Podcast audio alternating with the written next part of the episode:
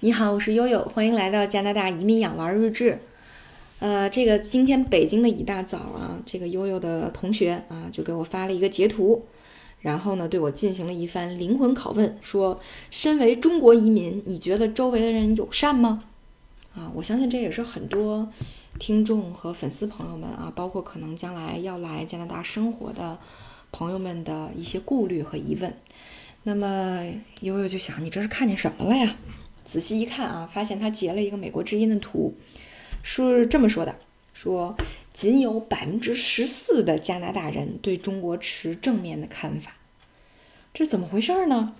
说的是加拿大的一个这个 NGO 组织啊，叫呃安格斯里德研究所 （Angus Fried），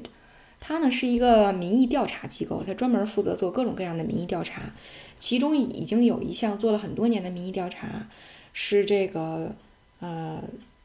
这个主题啊是与这个加拿大啊这个密切相关的十二个国家啊，包括什么美国、英国啊，也有中国啊在内的民众对这些国家的看法。那么这数据也已经积累很多年了。那么在五月十三号，他发布了最新一期的，一共有一千五百一十八名受访者啊，其中只有百分之十四对中国持正面看法，而六个月之前。这个比例呢是百分之二十九啊，所以下滑的非常严重。哎，呦一看，我去，我就不爱看这种耸人听闻的这个 媒体文章啊，咱们去原这个研究机构的这个原文上看看是怎么回事儿吧。啊，看了一下，他呢首先没有公布说他这个呃是如何进行的抽样啊，但是呢他是推论了一下为什么会有这样的下滑，他主要讲了两个观点，两个推论。一个呢，就是由于这这次疫情引发的各种猜忌，比如说这个，呃，这个，呃，对这个疫情最早对疫情严重性的披露啊，呃，包括后期呢对这个确诊病例和这个啊死亡病例的这个数据啊，也是一个存疑的这么一个态度。为什么呀？加拿大都已经快要超过中国的确诊人数了，是吧？以他们这种傲娇的心态，能接受得了吗？这是一个啊，那么二一个呢是说这个呃，近期不是有两个加拿大公民在中国这个啊受审入狱啊，他们认为呢这是呃中国对啊加拿大对华为制裁的一种反制的措施啊，是报复的手段啊，所以基于这两个推论啊，这是他们认为这是下滑的一个主要原因。那么在悠悠来看呢，首先对于他们的这个统计结果，悠悠是存疑的啊，因为。我也不知道他们是一个什么样的这种抽样的方式啊，因为像多伦多来讲，华人的比例就百分之十四点四，啊，如果是温哥华的话，这个比例是二十六点二十六点多，所以你无论怎么抽样，难道你要避开所有的中国人去抽样吗？对吧？难道所有的中国人都要对自己的故国持负面态度吗？我认为不会吧，客观的讲，理性的讲，不会吧。所以这百分之十四是不是站得住脚呢？啊，我我我持保留态度，这是一方面。二一个呢，就是回到我朋友的这个问题，呃，他说你觉得加拿大人对你友善吗？我说这个事儿啊，你得这么看。我给你讲一个故事啊，在二零一三年我在英国上学的时候，我们班啊主要是中国来的小姐姐们啊，然后呢就是英国本地的一些军转干部，还有呢就是这个呃这个印度的一个小伙子和日本的一个小伙子。那么在我的这些同学里面呀，我跟这个日本的这个小哥啊，跟我同年同年，因为其他的朋友、其他的同学，要么就是九二年、九三年中国的这个本科应届毕业生，比我小十岁，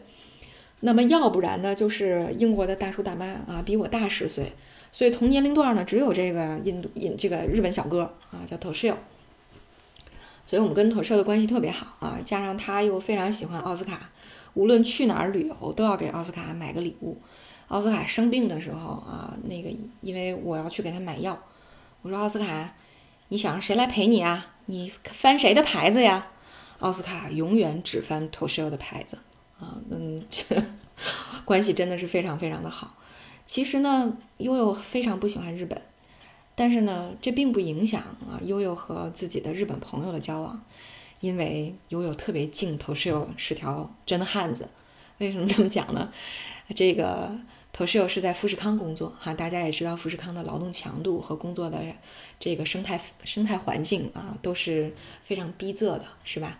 那么，呃，头室友为什么来英国读人力资源管理呢？其实他原本是这个富士康的这个 IT 的一个工程师啊，就是在他们的年会上，这个在啊全公司啊全公司当时他们说有一千多人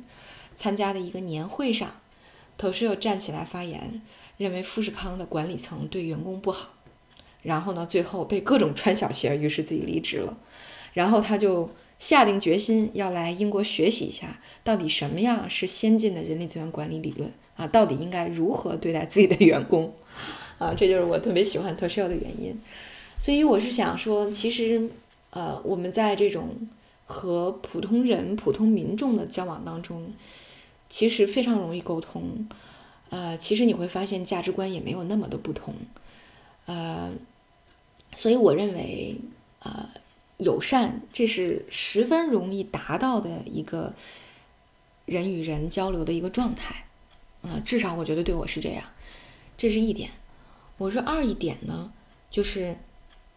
其实每一个人表面上的友善和内心里真实的想法，其实可能是不一样的。呃，再举一个例子，就是悠悠在英国的时候，呃，带了带着奥斯卡去了那么多地方旅游，然后包括出行，从来没有感受到种族歧视。我一点都不夸张，我从来没有感受到歧视，反而有的时候因为带着小朋友的关系，哎，有很多的男士会给会给你让座，甚至有的时候我从停车场停好车出来的时候，因为他们都是买小票去买这个停车的费用的。所以会，我经常会碰到很多男士或者，呃，这个老奶奶会拿着他的停车票说：“哎，这位女士，我我的停车票没有用完，你你不要买票了，你把我的停车票放在你车上吧，你省点钱。”所以经常会遇到各种各样主动站出来帮助你的人，哎，所以我觉得，呃，我我我觉得是很友善哈，这个我从来没有存疑。但是你说他内心里真的说对中国认同吗？我觉得可能并不一定哈，也就是说，从礼仪是一个层面，那内心里真实的想法可能是另外一个层面。为什么我们这么说？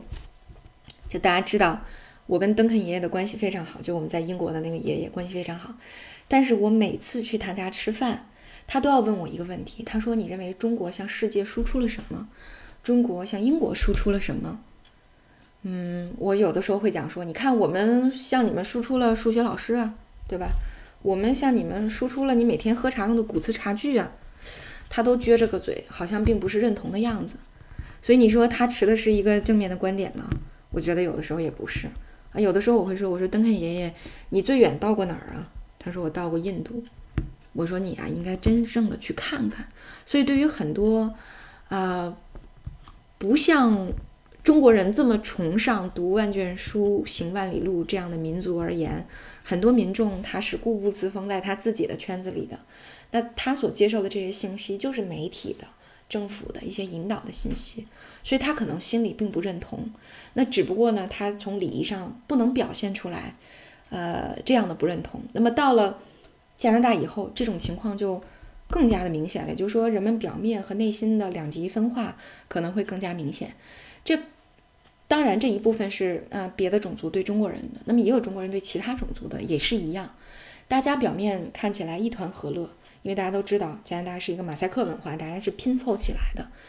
不互相融合，互相尊重的意思是什么？互相尊重的意思就是你过你的，我过我的，咱也谁也别打扰谁，对吧？所以说这种不融合，就造成了更多心态上的不认可。